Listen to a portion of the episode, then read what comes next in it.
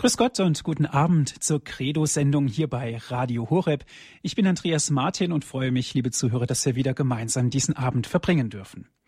Heute geht es wieder um das Zweite Vatikanische Konzil, die Reform der liturgischen Bücher als Auftrag des Zweiten Vatikanischen Konzils, so haben wir diese Sendung genannt.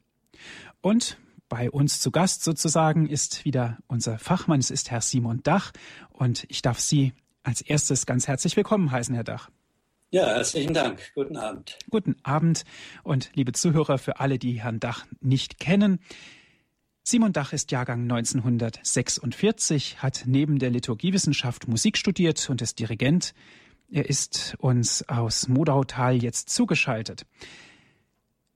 Herr Dach, nach einem ersten Abend über den Verlauf und Inhalt der Arbeit des Zweiten Vatikanischen Konzils sowie einen weiteren über die vom Konzil vorgelegte Theologie der Liturgie kündigt der Titel der heutigen Sendung die Reform der liturgischen Bücher als Auftrag des Zweiten Vatikanischen Konzils an, dass nun der Erneuerungsauftrag der Konzilsväter konkret einer Betrachtung unterzogen werden soll. Und es war ja da auch schon die Rede davon, dass es deutlich zu unterscheiden gilt zwischen dem, was Wille und Auftrag des Konzils selber war und was im Zuge der Ausführungen dieses Auftrags daraus gemacht worden ist. Was erwartet uns, Herr Dach? Und wir sind jetzt auf Ihre Darlegung gespannt. Ja, vielen Dank. Der Ausgangspunkt für die von Ihnen angesprochene Darstellung der Reformen der Liturgie ist zunächst einmal die Aussage der Konzilskonstitution Sacram Ecclesiam in Nummer 21. Wunsch der Mutterkirche ist es, eine allgemeine Erneuerung der Liturgie sorgfältig in die Wege zu leiten. In diesem Satz sind hervorzuheben die Worte allgemeine Erneuerung sowie das sorgfältige Ingangbringen des gewünschten Prozesses.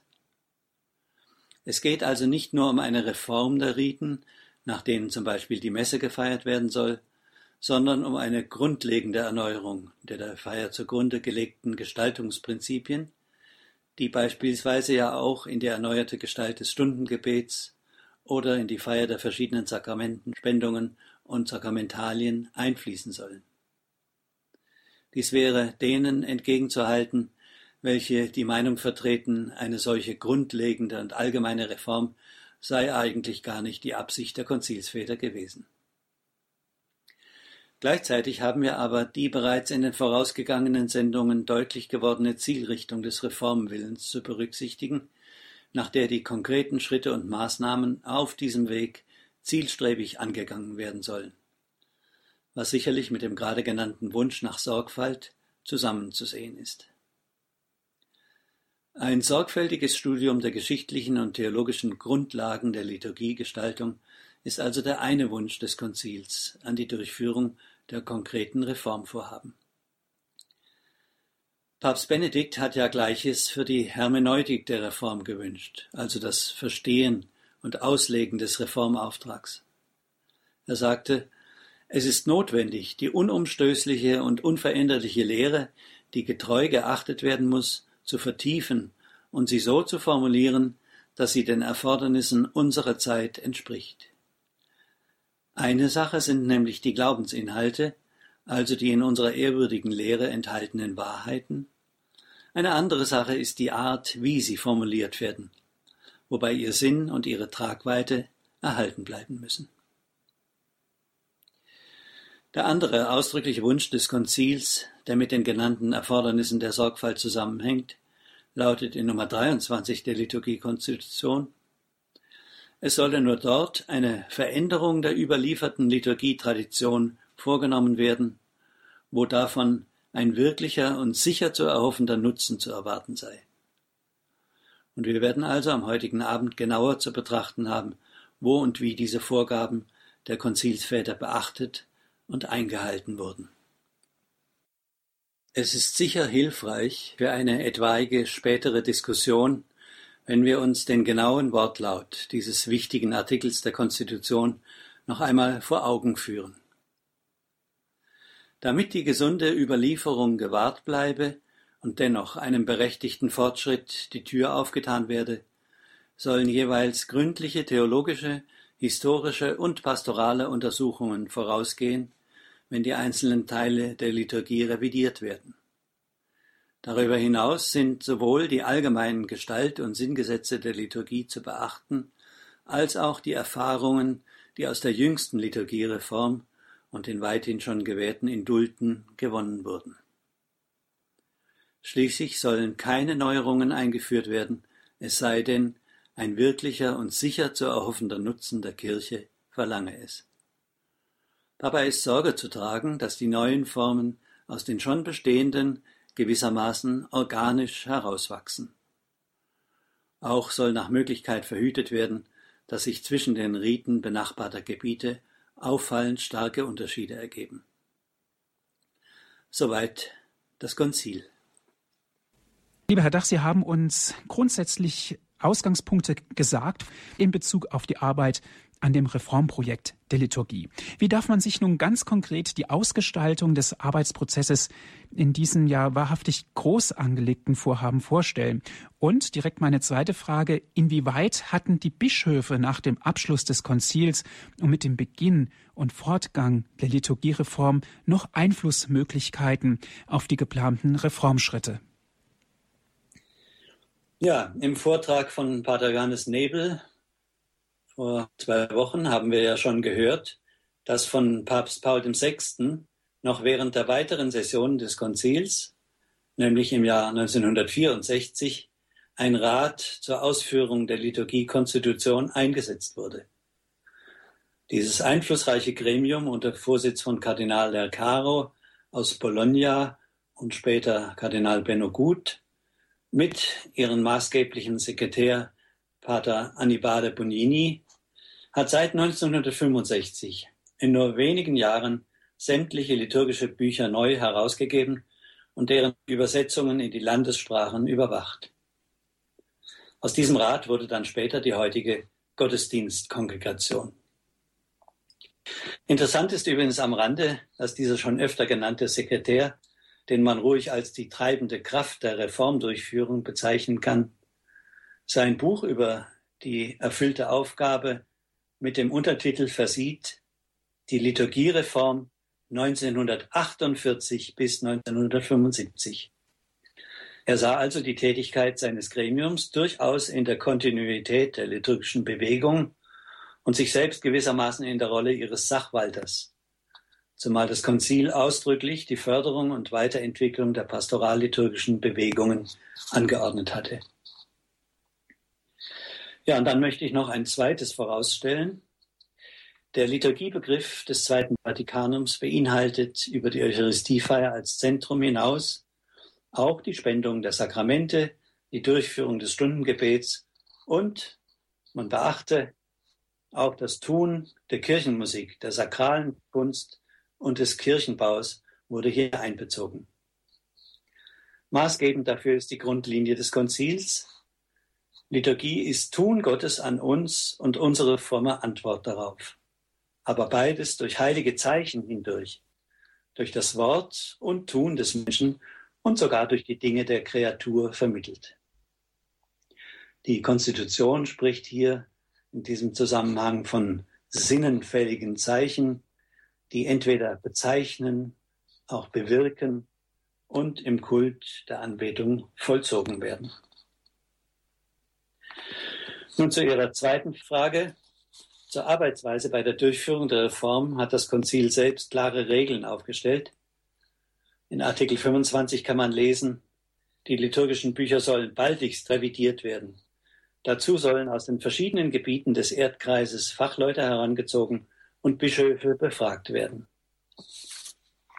Und in Artikel 44 wird dann bestimmt, es ist zweckmäßig, dass für die einzelnen Gebiete zuständige Autoritäten eine liturgische Kommission einrichten, die Fachleute für Liturgiewissenschaft, Kirchenmusik, sakrale Kunst und Seelsorgsfragen zur Unterstützung heranziehen mögen. Und diese Kommission, der wurde dann an die Seite auch ein pastoral-liturgisches Institut gegeben nach dem Willen des Konzils, was für die Studien zuständig war und die einzelnen Bistümer sollten auch eine liturgische Kommission haben, um unter der Leitung des Bischofs die liturgische Bewegung zu fördern. Da heißt es ausdrücklich in Nummer 45. Und schließlich, es kann manchmal förderlich sein, wenn mehrere Bistümer eine einzige Kommission gründen, die durch gemeinsame Beratung die liturgische Sache vorantreibt. Bei uns hier kam ja die Zusammenarbeit im deutschen Sprachgebiet zustande zwischen Deutschland, Österreich, Schweiz und Liechtenstein. Also verschiedene Traditionen, die hier zusammengeführt wurden. Und prinzipiell auch weltkirchlich gesehen muss man ganz klar konstatieren, dass das Konzil von einer gewissen, ja, wie soll ich sagen, Vielfalt der regionalen Traditionen und Anpassungen der römischen Vorgaben ausging. Das, glaube ich, sollte bedenken, wer heute immer schnell wieder den Ruf nach großmöglicher Einheitlichkeit in der Kirche erhebt, wo es doch nur um die wirkliche Einheit geht. Damit wir nach diesem Überblick auch eine detaillierte Vorstellung von dem Umfang nach der dem Konzil in Angriff genommenen Erneuerungsarbeit bekommen, liebe Zuhörer, wäre es vielleicht sinnvoll, Herr Dach, dazu einmal eine Aufgliederung der verschiedenen Bereiche der Liturgiefragen zu bekommen. Ja, prinzipiell wäre das zwar möglich, aber die Anzahl von über 80 römischen Dokumenten in den zehn Jahren der sozusagen heißen Phase der Reform und die fast noch einmal um das Doppelte angewachsene Zahl der entsprechenden Dokumente für das deutsche Sprachgebiet zeigen nicht nur das immense geleistete Arbeitspensum, sondern auch die Vielzahl von Fragen, die der Regelung bedurften, wobei es sich sowohl um kleine Details handelte, wie natürlich auch um ganz grundlegende Festlegungen, zum Beispiel auch in unserem Sprachgebiet. Ich glaube, lassen Sie mich lieber einen anderen Weg gehen. Nach dem Zweiten Vatikanum kehrte nämlich die römische Kirche schrittweise zu einer Praxis zurück, welche die Ostkirche aus der Kirche des ersten Jahrtausends bewahrt hat. Anstelle der römischen Ritusbücher, die bis dahin in Gebrauch waren, hat man sogenannte Rollenbücher für die verschiedenen Ämter und Dienste erstellt. Und was damit gemeint ist, leuchtet uns unmittelbar ein, wenn wir an das feierliche Tragen des Lektionars bei der Einzugsprozession einer Fest- oder Sonntagsmesse denken. Früher im tridentinischen Ritus gab es ja nur das Messbuch, das auf dem Altar seine festgelegten Plätze hatte. Das Lektionar, das wissen Sie alle, ist das Rollenbuch des Diakons oder Lektors, der aus ihm die vorgesehenen Lesungen des Wortgottesdienstes vorträgt. Der Kantor oder Psalmist hat sein Psalmenbuch, welches die Antwortpsalmen samt den Halleluja-Versen der erneuerten Leserordnung enthält wie sie dann eben am Ambo von ihm vorgetragen werden sollen. Und auch das Orgelbuch oder das Gesangbuch Gotteslob ist im Grunde ein Rollenbuch. Darauf werden wir dann natürlich mehrfach noch in der nächsten Sendung zurückkommen, die sich ja der Musik widmen soll. Diese Aufteilung der benötigten liturgischen Elemente auf verschiedene Bücher ist nicht nur der Praktikabilität geschuldet, beziehungsweise vielleicht auch eine Notwendigkeit, nachdem das Konzil ja entschieden hatte, den Tisch des Wortes in der Liturgie reicher zu decken und dafür die neue Ordnung der Lesejahre einführte. Diese Verteilung entspricht auch einem neuen Prinzip der erneuerten Messordnung, nämlich dem der sachgemäßen Rollenverteilung. In Artikel 28 sagt die Konzilskonstitution, bei den liturgischen Feiern soll jeder, sei er Liturge oder Gläubiger, in der Ausübung seiner Aufgabe nur das und all das tun, was ihm aus der Natur der Sache und gemäß den liturgischen Regeln zukommt. Und daraus zieht die Konstitution im nächsten Artikel eine Folgerung, die wieder eine Verdeutlichung des liturgischen Tuns auch gegenüber dem alten Ritusverständnis darstellt. Da heißt es, auch die Ministranten, die Lektoren, Kommentatoren und man müsste noch ergänzen, die Kantoren sowie die Mitglieder der Kirchenchöre vollziehen einen wahrhaft liturgischen Dienst. Dieses Beispiel, liebe Zuhörer, kann vielleicht recht plastisch zeigen, warum die Konstitution für die liturgische Erneuerung durchgängige Regeln aufgestellt hat. Es war eben nicht damit getan, den alten Ritus durch einen anderen, gereinigten, wie die Konzilsväter einmal gesagt haben, zu ersetzen. Vielmehr mussten die aufgestellten Grundregeln, die sich aus dem vorrangigen Anliegen der Konzilsväter ergaben, auf alle Elemente der Liturgie im weitesten Sinn Anwendung finden. Und dieses Grundanliegen ist so formuliert, bei der Erneuerung sollen Texte und Riten so geordnet werden, dass sie das Heilige, dem sie als Zeichen dienen, deutlicher zum Ausdruck bringen und so, dass das christliche Volk sie möglichst leicht erfassen und in voller, tätiger und gemeinschaftlicher Teilnahme mitfeiern kann. Dementsprechend gliedern sich die Anordnungen der Liturgiekonstitution in die folgenden Regeln, die auch als Überschriften dienen. Erstens Regeln aus der Natur der Liturgie als einer hierarchischen und gemeinschaftlichen Handlung. Zweitens Regeln aus dem belehrenden und seelsorglichen Charakter der Liturgie. Und schließlich Regeln zur Anpassung an die Eigenart und Überlieferungen der Völker, ist natürlich vor allem auch auf die Tradition außerhalb Europas abgehoben. Wenn wir diese Regeln uns jetzt einmal etwas verdeutlichen, möchte ich bewusst den eingegrenzten Rahmen der Messfeier überschreiten und auch andere Bereiche der Liturgie als Beispiele heranziehen, damit deutlich wird, warum die fällige Erneuerung eine so gründliche sein musste. Zur ersten Gruppe von Regeln, die die hierarchische Struktur und das gemeinschaftliche Handeln des Gottesvolks in die Praxis umsetzen, in der Liturgiekonstitution wird eingeschärft, dass bei der Revision der liturgischen Bücher sorgfältig darauf geachtet werden soll, dass diese Rubriken auch den Anteil der Gläubigen vorsehen. Zur Erklärung, Rubriken sind die früher rot geschriebenen, daher der Name, Anweisungen, wie die liturgischen Handlungen zu vollziehen sind.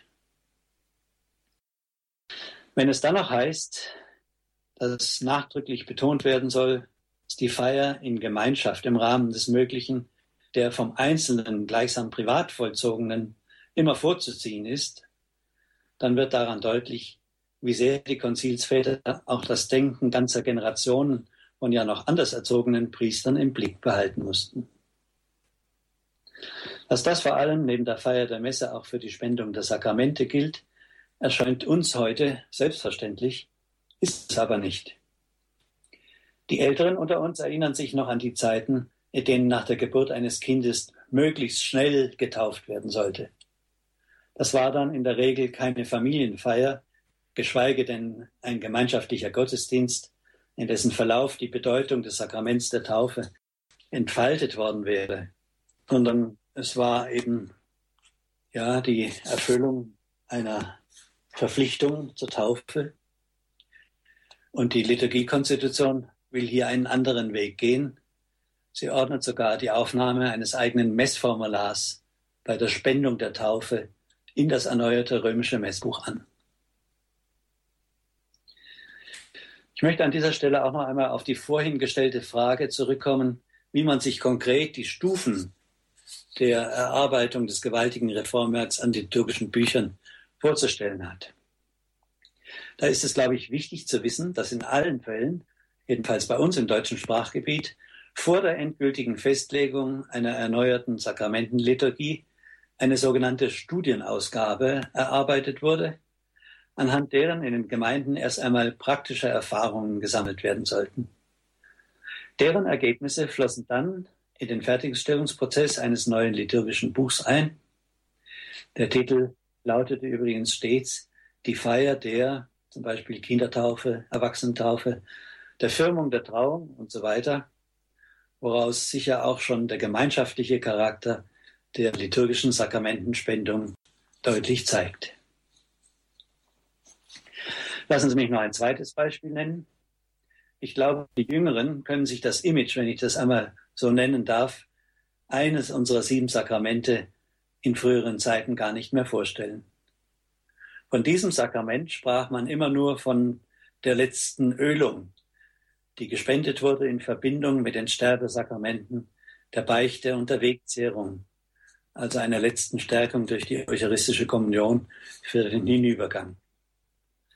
rief man den Priester zur letzten Ölung, so war allen Beteiligten, einschließlich des Todkranken, selber klar, dass es nun dem Ende zuging. Das Konzil stellt nun in seiner Liturgiekonstitution die Spendung der Krankensalbung neu in einen Zusammenhang mit Christus und der ganzen Kirche. Deshalb kann das Sakrament nun im Rahmen einer gemeinsamen Feier, gegebenenfalls verbunden mit der Eucharistiefeier, einer größeren Zahl von Kranken und sogar Älteren gespendet werden, die also jetzt nicht bettlägerig sein müssten. Gleichwohl heißt es in Nummer 74 der Konstitution, neben den Riten für die getrennte Spendung von Krankensalbung und Wegzehrung soll auch ein zusammenhängender Ort geschaffen werden, gemäß dem die Salbung dem Kranken nach der Beichte und vor dem Empfang der Wegzehrung erteilt wird.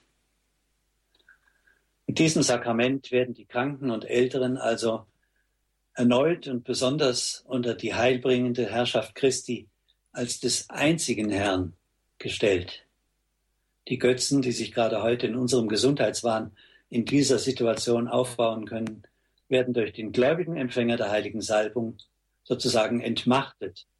Denn er wird durch sie ganz konkret in dieser Situation mit Christus verbunden und zugleich durch den Dienst der Kirche mit dieser. Die neue Spendeformel des Krankensakraments lautet, da man sie ja nicht so oft hört, will ich sie hier einmal zitieren. Durch diese heilige Salbung helfe dir der Herr in seinem reichen Erbarmen. Er stehe dir bei mit der Kraft des Heiligen Geistes. Amen. Der Herr, der dich von Sünden befreit, rette dich. In seiner Gnade richte er dich auf. Amen.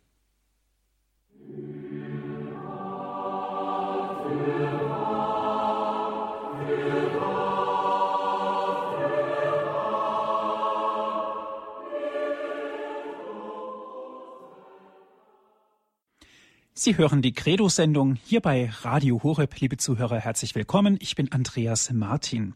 Die Reform der liturgischen Bücher als Auftrag des Zweiten Vatikanischen Konzils, das ist heute unser Thema. Wir sind im Gespräch mit Herrn Simon Dach aus Modautal. Ist er uns jetzt zugeschaltet? Herr Dach, Sie hatten vorhin von mehreren Grundregeln gesprochen, auf die das Konzil seine Erneuerung der liturgischen Formen abstellen wollte. Können Sie noch weitere Grundregeln uns erörtern? Sehr gerne.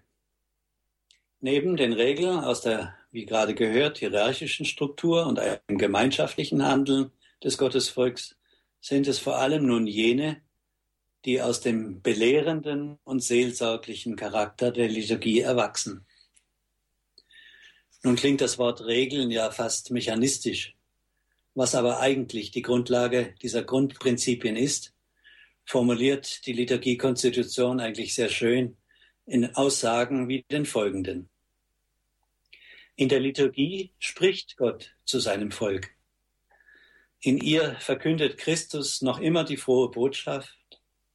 Das Volk aber antwortet mit Gesang und Gebet.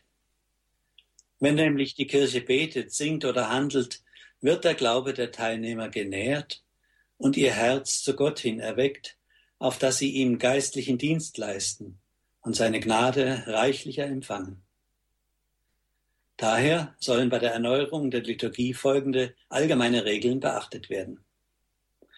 Die Riten mögen den Glanz edler Einfachheit an sich tragen und knapp, durchschaubar und frei von unnötigen Wiederholungen sein. Sie seien der Fassungskraft der Gläubigen angepasst und sollen im Allgemeinen nicht vieler Erklärungen bedürfen.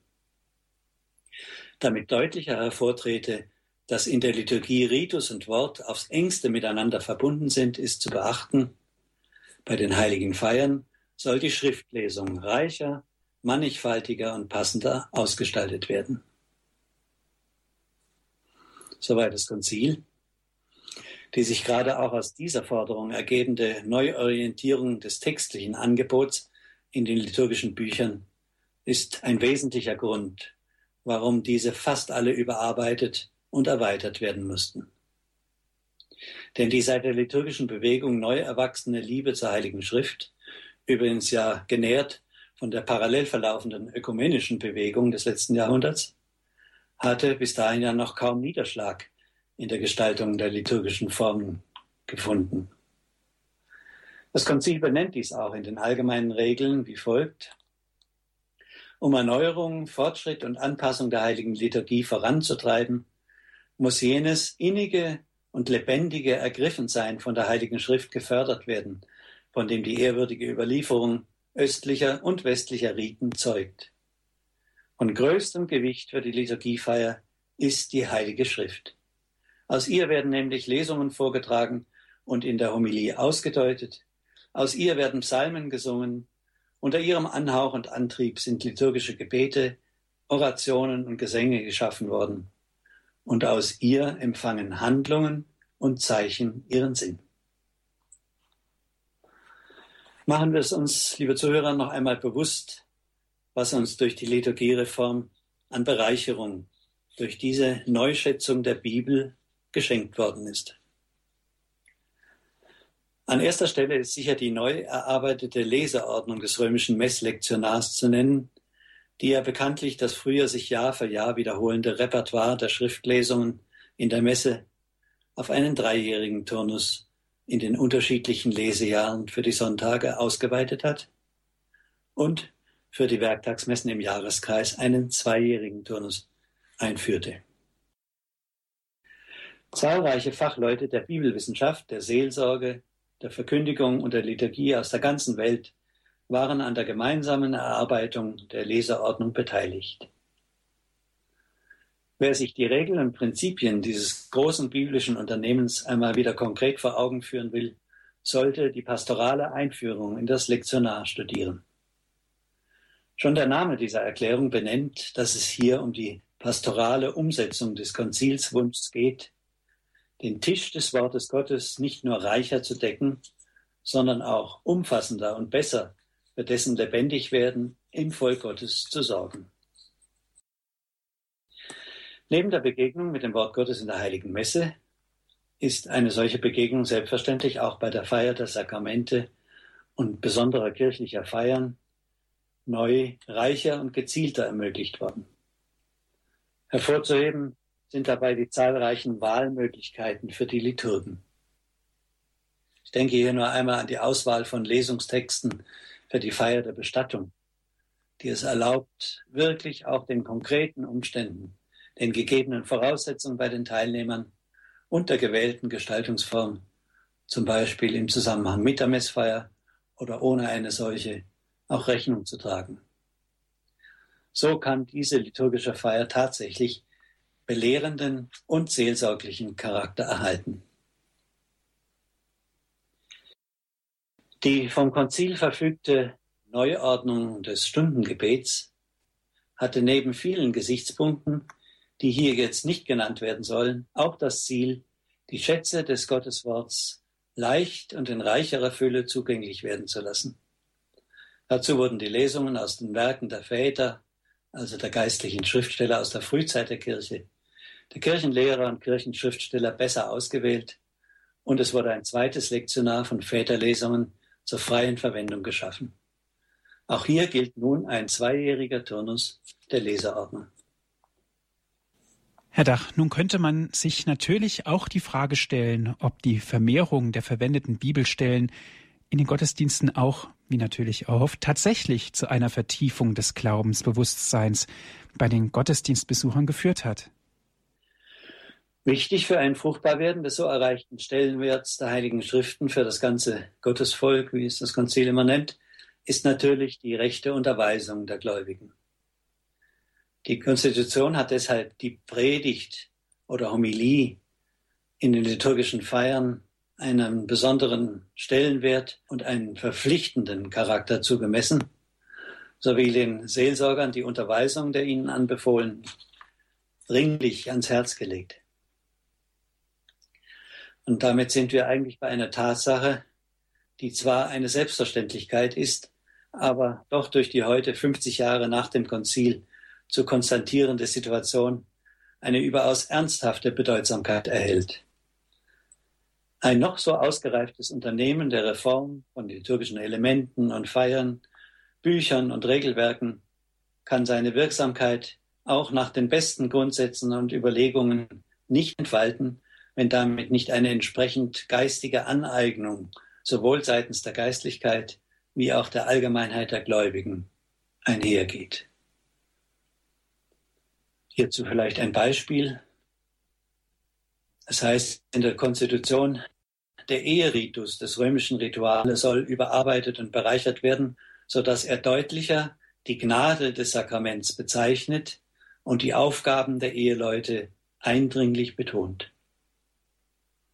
Wenn wir uns aber bewusst machen, in welchem Sinnhorizont heutzutage die Eheschließung und dabei auch die kirchliche Trauung angesiedelt sind, dann muss man fragen, ob es nicht im Vorfeld der Eheschließung an gründlicherer Wegweisung fehlt, die selbstverständlich nicht den Priestern anzulasten ist, sondern einer zu wenig bestimmten Zulassungspraxis bei einem so bedeutsamen Sakrament, wie wir es ja auch im Zusammenhang mit der Firmenspendung immer wieder diskutieren.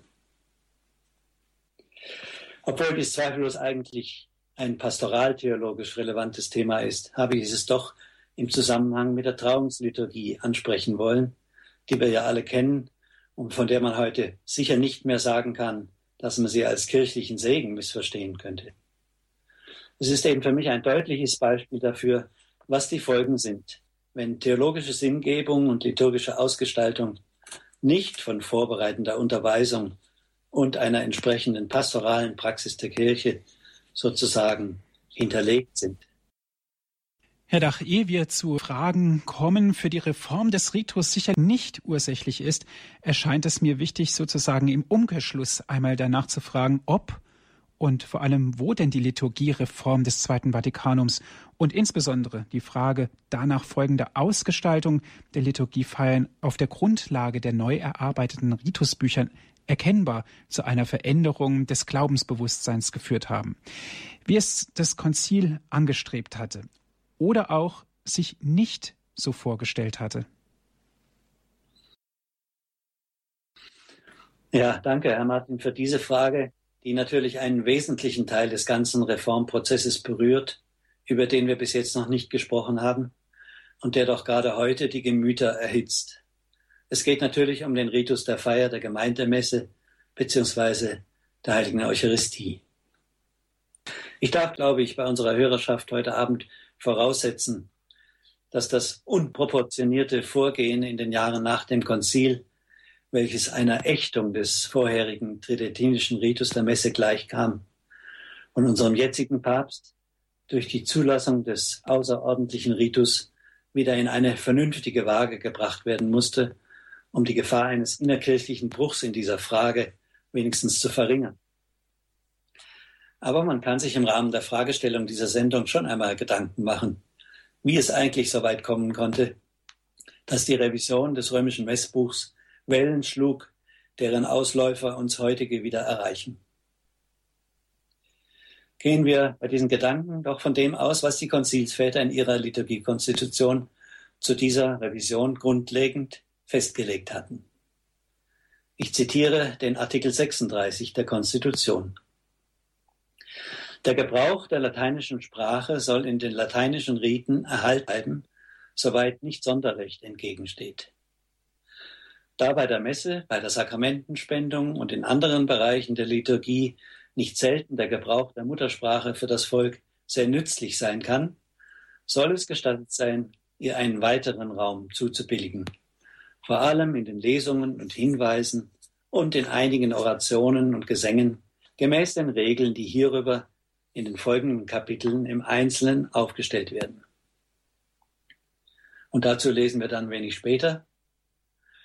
Der Muttersprache darf im Sinne von Artikel 36 in den mit dem Volk gefeierten Messen ein gebührender Raum zugeteilt werden, besonders in den Lesungen und im allgemeinen Gebet, sowie je nach den örtlichen Verhältnissen in den Teilen, die dem Volk zukommen.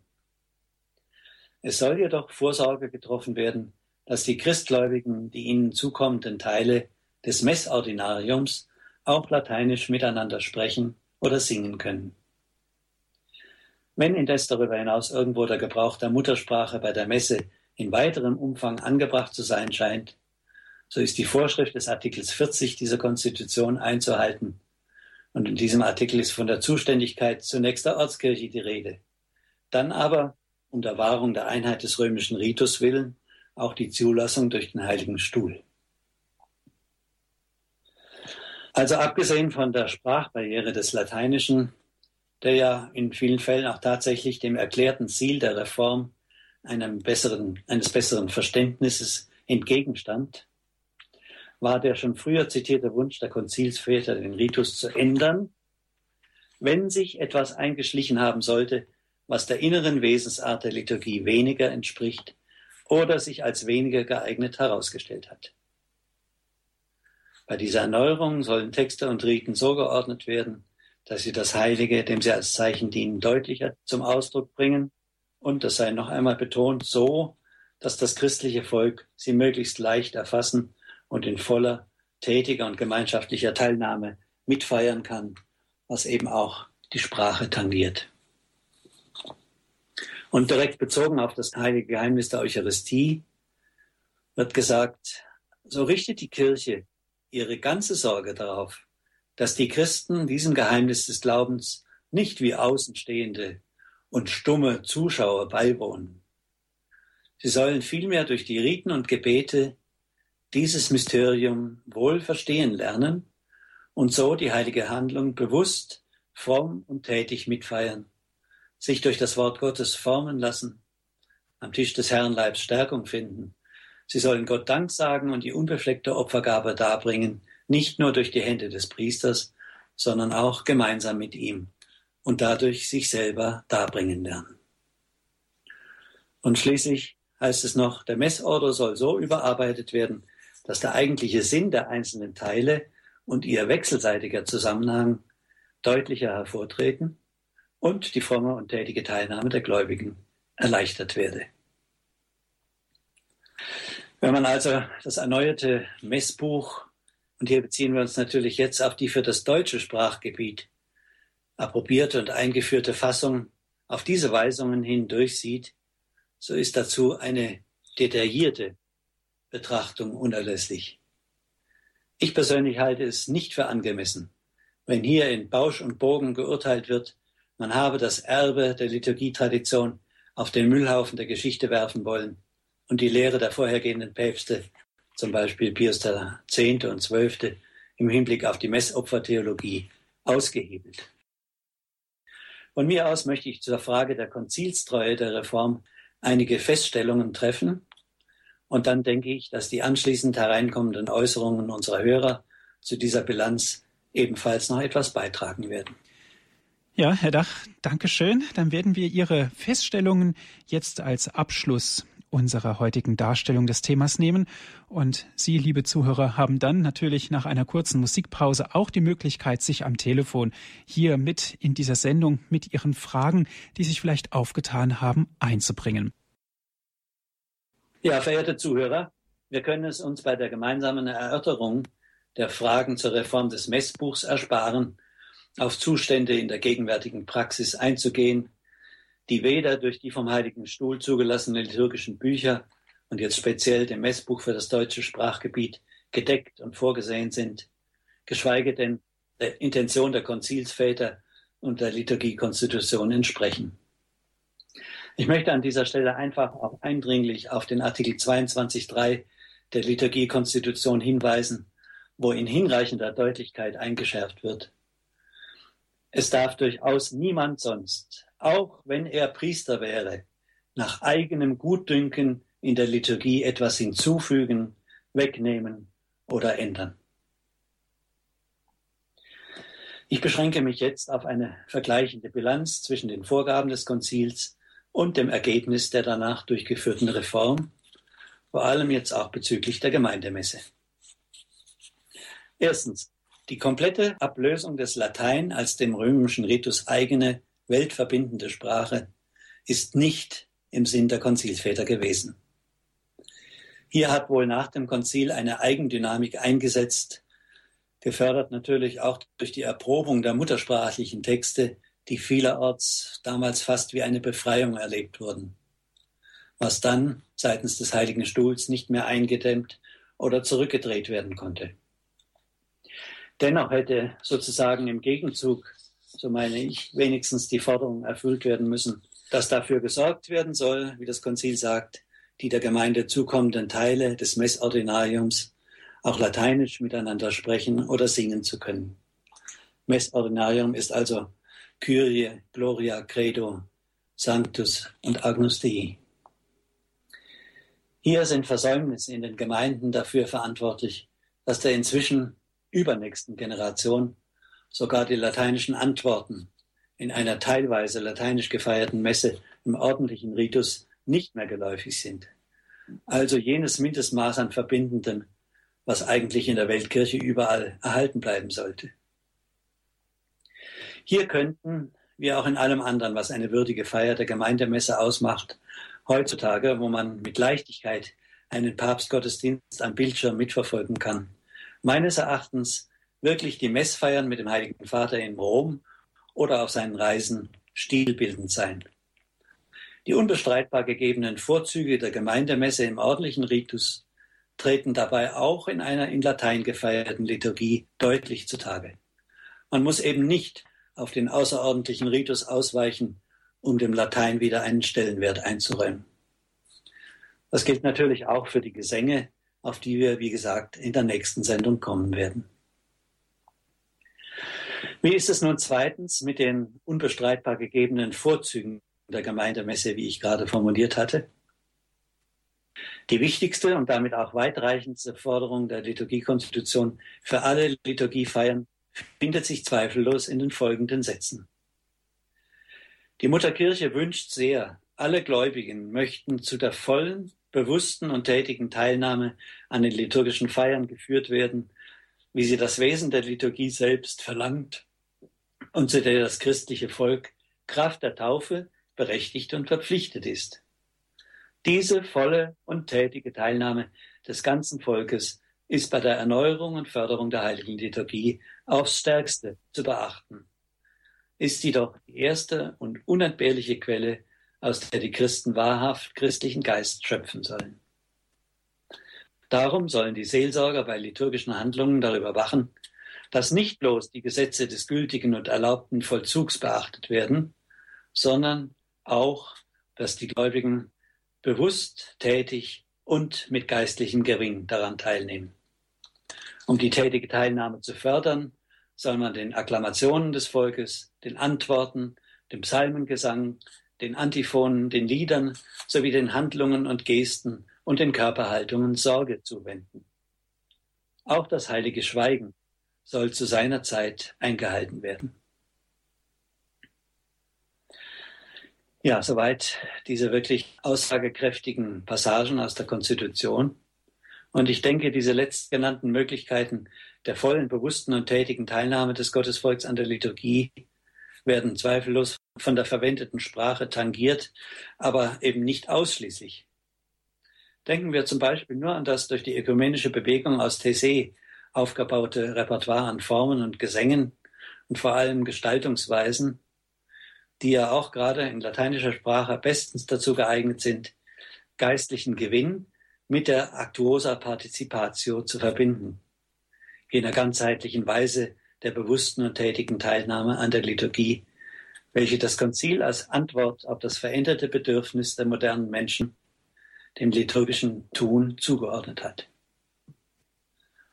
Und ich halte fest, unbeschadet der Liturgie als Vollzug des Priesteramtes Jesu Christi durch den Priester, der in der Rolle Christi an der Spitze der Gemeinde stehend Gebete an Gott richtet, die im Namen des ganzen heiligen Volkes und aller Umstehenden gesprochen sind, wie es die Konstitution formuliert, ist die Beauftragung der Gemeinde zu wirklichem liturgischen Dienst in Gebet, Gesang, Hören und Antworten, Gebetshaltung und Ehrfurchtszeichen ein unübersehbares Merkmal der erneuerten Liturgiefeier im erklärten Sinne des Konzils. Dazu gehört auch die schon angesprochene Rollenverteilung in der Messe, mit der in der Ausübung seiner Aufgabe eben jeder nur das und all das tut, was ihm aus der Natur der Sache und gemäß den liturgischen Regeln zukommt. Und als drittes möchte ich schließlich noch die ebenfalls schon zitierte Forderung nach einer schlichten Einfachheit und leichten Überschaubarkeit der verwendeten Riten, Zeichen und Abfolgen nennen.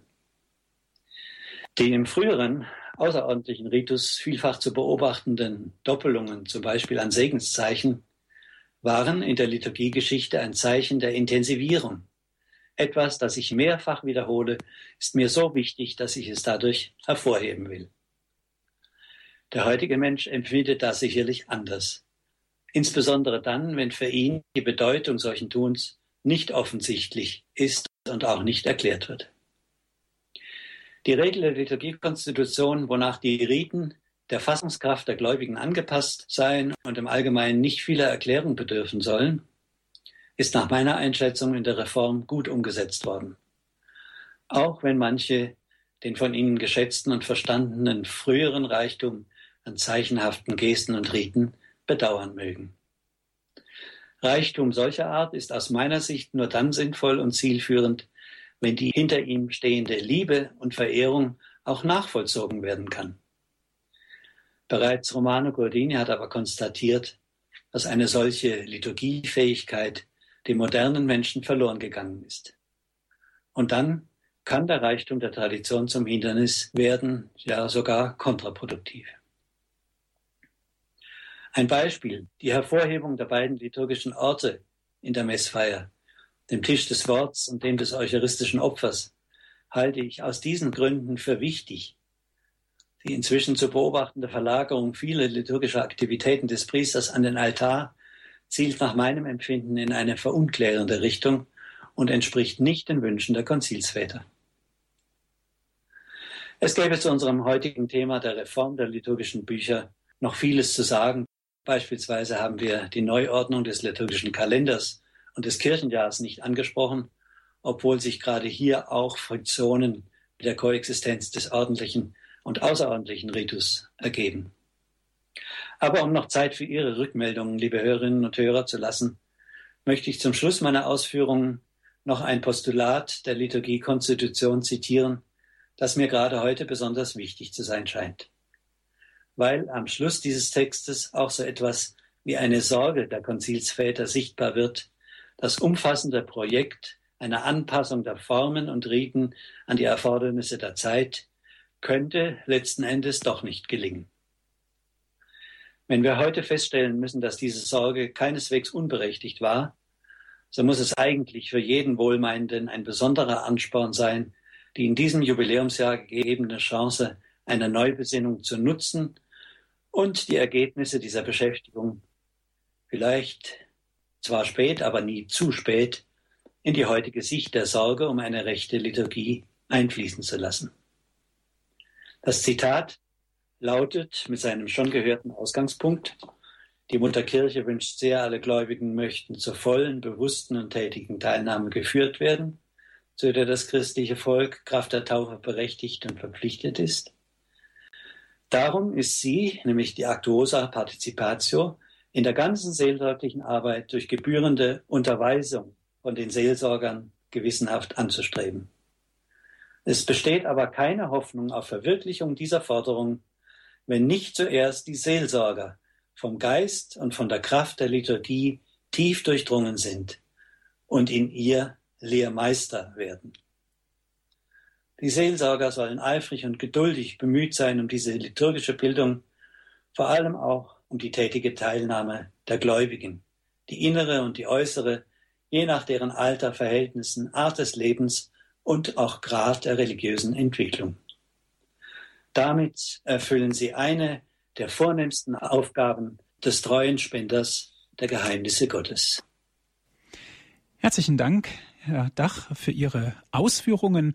Und liebe Zuhörer, gerne dürfen Sie sich jetzt mit einbringen in die Sendung, Ihre Fragen stellen. Ich lade Sie ein, rufen Sie an. Es geht heute in unserer Credo-Sendung hier bei Radio Horeb um das Zweite Vatikanische Konzil, die Reform der liturgischen Bücher als Auftrag des Zweiten Vatikanischen Konzils geht es ganz konkret. Wir freuen uns auf Ihre Anrufe.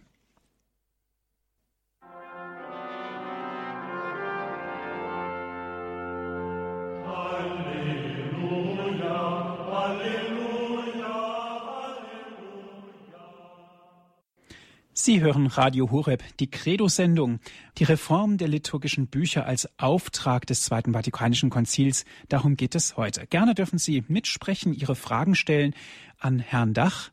Herr Dach, eine erste Anruferin darf ich ganz herzlich begrüßen. Es ist Frau Engländer. Sie ruft an aus Halberg-Moos bei München. Guten Abend. Guten Abend. Ähm, ich habe folgende Frage. Also ich bin ähm, als Kind, kann ich mich noch erinnern an den alten Ritus. Ich kann jetzt nicht die Entwicklung vor dem Konzil jetzt äh, nachempfinden als großen Durst nach Veränderung, aber, aber dann als, als Jugendliche äh, enorm die Veränderung der 68er Zeit dann mitbekommen. Und ich habe einen Artikel gelesen einer kirchlichen Zeitung, wo Kardinal Lehmann erzählt hat, äh, aus den Zeiten des Konzils und eine etwas saloppe Bemerkung eines äh, damaligen deutschen Kardinals zitiert hat, ähm, der gesagt haben soll, ähm, wir haben jetzt lange, lange genug, lange Zeit genug äh, gegen die Wand das Evangelium vorgelesen. Es lassen wir das mal dahingestellt sein, ob das jetzt so stimmt. Aber ich meine, meine Frage ist äh, eben, ähm, was daraus hervorkommt, ist doch eine gewisse Grundhaltung, jetzt egal welcher Ritus, der Grundhaltung der Ehrfurcht, was Sie auch zitiert haben.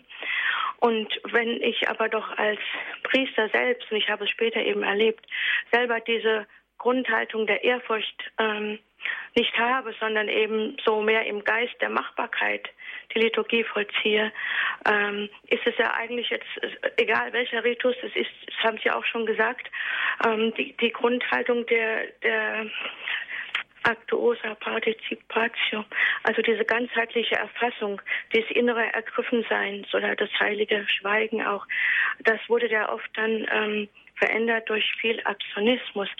Aber mir geht es um diese Grundhaltung ähm, der Ehrfurcht, die ähm, eigentlich ähm, sich äh, grundgelegt wird als kleines Kind im, im Staunen und im Erfassen, eben dem sinngemäßen Erfassen von Heiligkeit. Und das wurde ja dann später in der 68er Zeit äh, zynisch verurteilt. Alles, was heilig ist, was rein ist, was schön ist, was keusch ist, das durfte man ja nicht so sehen. Das wurde dann darüber gelächelt.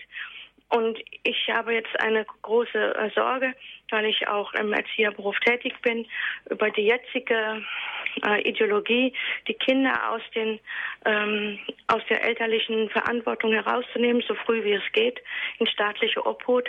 Und gerade aber in diesem Zeitalter, äh, bis zu drei oder vier, fünf Jahre und auch sechs, wo sich eben diese Ehrfurcht und die, ähm, die Achtung und die, das Gespür für das Geheimnis grundlegt, für das ganze spätere Leben, ähm, sondern eher die Kinder funktionieren müssen. Ähm, ich halte diesen, diese Haltung für sehr notwendig, da irgendetwas, ja, wieder mehr Wert darauf zu legen, ja. Ja, fragen wir mal Herrn Dach um Ihre Einschätzung, Herr Dach, bitte. Ja, Frau Engländer, danke. Ich kann eigentlich nur sagen, dass ich Ihre Einschätzung in allem teile und auch die Befürchtungen, die Sie jetzt momentan haben, natürlich genauso sehe. Ich denke, so wie ich es jetzt am Schluss gesagt habe, diese, dieses Jahr der Besinnung auf das Konzil und seine Wünsche und seine Vorstellungen, was es eigentlich erreichen wollte, wir dürfen da eben nicht so sehr sehen, wie es sich entwickelt hat. Das sollte uns Ansporn sein, da wieder neue Möglichkeiten zu suchen. Und ich habe gerade dieser Tage mal von einer Gemeinde gelesen, die sicher im ehemaligen Osten liegt, wo ja früher außerhalb der Schule einfach die Christenlehre und die religiöse Unterweisung nötig war, weil es in der Schule ja gar nicht ging. Und ich denke, wir müssten da vielleicht in dieser Richtung einfach wieder viel mehr aktiv werden, dass wir auch für die kleinen Kinder, Sie sagen das richtig, sowas muss eingeübt werden, aber dann auch für die größeren einfach diese Unterweisung machen. Und da muss der Pfarrer zunächst mal dafür gewonnen werden, aber durchführen muss es nicht, sondern das können auch durchaus solche Mütter oder Großmütter wie Sie, die wirklich vom Geist der Liturgie da durchdrungen sind, tun. Wir müssen natürlich nur aufpassen, dass da nicht auch andere Dinge dann hereinkommen. Gut, danke schön. Herzlichen Dank, Frau Engländer, für Ihren Anruf. Alles Gute für Sie. Dankeschön, vielen Dank. Es geht weiter mit Frau Dittrich. Sie ruft an aus dem Allgäu. Guten Abend. Guten Abend. Ich wollte mal fragen, wie das möglich ist, dass man heute in Heiligen Messe oft nach Stulzen und Schlagermelodien singt, nach Unterhaltungsmusik. Mhm. Wo ist da die Ehrfurcht vor dem großen heiligen Gott? Schon der verstorbene große Papst Johannes Paul II. hat es also bemängelt, dass man sowas macht nach banalen und schlampigen Melodien singt, durch das Ehre vor Gott. Auch der Heike Benedikt hat gesagt, eine schlechte Musik ist eine Beleidigung der Ohren Gottes. Sehr interessante Fragestellung. Natürlich gehen wir in der nächsten Sendung ganz konkret auf die Kirchenmusik ein, aber Herr Dach, vielleicht jetzt schon mal ein Ausblick. Ja, ich weiß nicht, ob Sie meine Sendungen sonst in Radio Horeb kennen, die ja musikalisch bestimmt sind. Dann wissen Sie, dass Sie bei mir damit offene Türen einrennen. Die Frage ist einfach, wie können wir ein Bewusstsein dafür schaffen, dass äh, diese Formen der Unterhaltungsmusik, die in die Kirche da eingedrungen sind, einfach dem Heiligen und dem Gottesdienst nicht angemessen sind.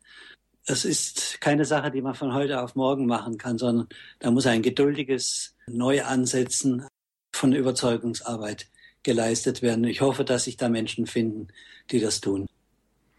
Gut, herzlichen Dank, Frau Dietrich, für Ihren Anruf. Alles Gute. Ihnen auch, Dankeschön. Wiederhören. Ja, natürlich ist die Musik immer wieder ein Neuanfang, ein Aufbruch, eine Erweiterung.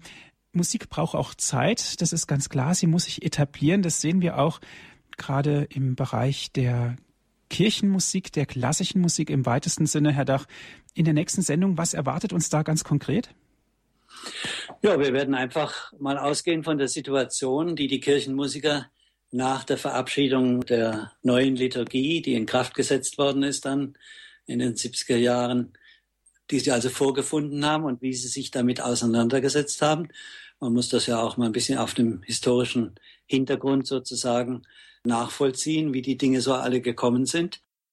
Und dann werden wir uns äh, bemühen müssen, gemeinsam äh, auch Kriterien zu entwickeln, nach denen man Musik danach beurteilen kann, ob sie für das Heilige und die Ehrfurcht im Gottesdienst geeignet ist oder eben weniger. Mhm. Gut, herzlichen Dank für Ihre Ausführungen, für die Zeit, die Sie sich genommen haben, hier bei Radio Horeb in der Credo-Sendung zu referieren. Das Zweite Vatikanische Konzil, liebe Zuhörer, ein unerschöpfliches Thema sozusagen. Heute ging es ganz konkret um die Reform der liturgischen Bücher als Auftrag des Zweiten Vatikanischen Konzils. Liebe Hörerinnen und Hörer, die Sendung wurde für Sie aufgezeichnet. Gerne dürfen Sie sich einen Mitschnitt bestellen, rufen Sie an unseren CD-Dienst unter folgender Telefonnummer 08323 9675 120. Wenn Sie von außerhalb Deutschlands anrufen 0049 8323 9675 120. Auf unserer Internetseite www.hore.org gibt es auch die Sendung zum Herunterladen auf den Computer www.hore.org. Ich darf mich von Ihnen verabschieden, wünsche Ihnen allen einen guten Abend und gottesreichen Segen. Auf Wiederhören sagt Andreas Martin.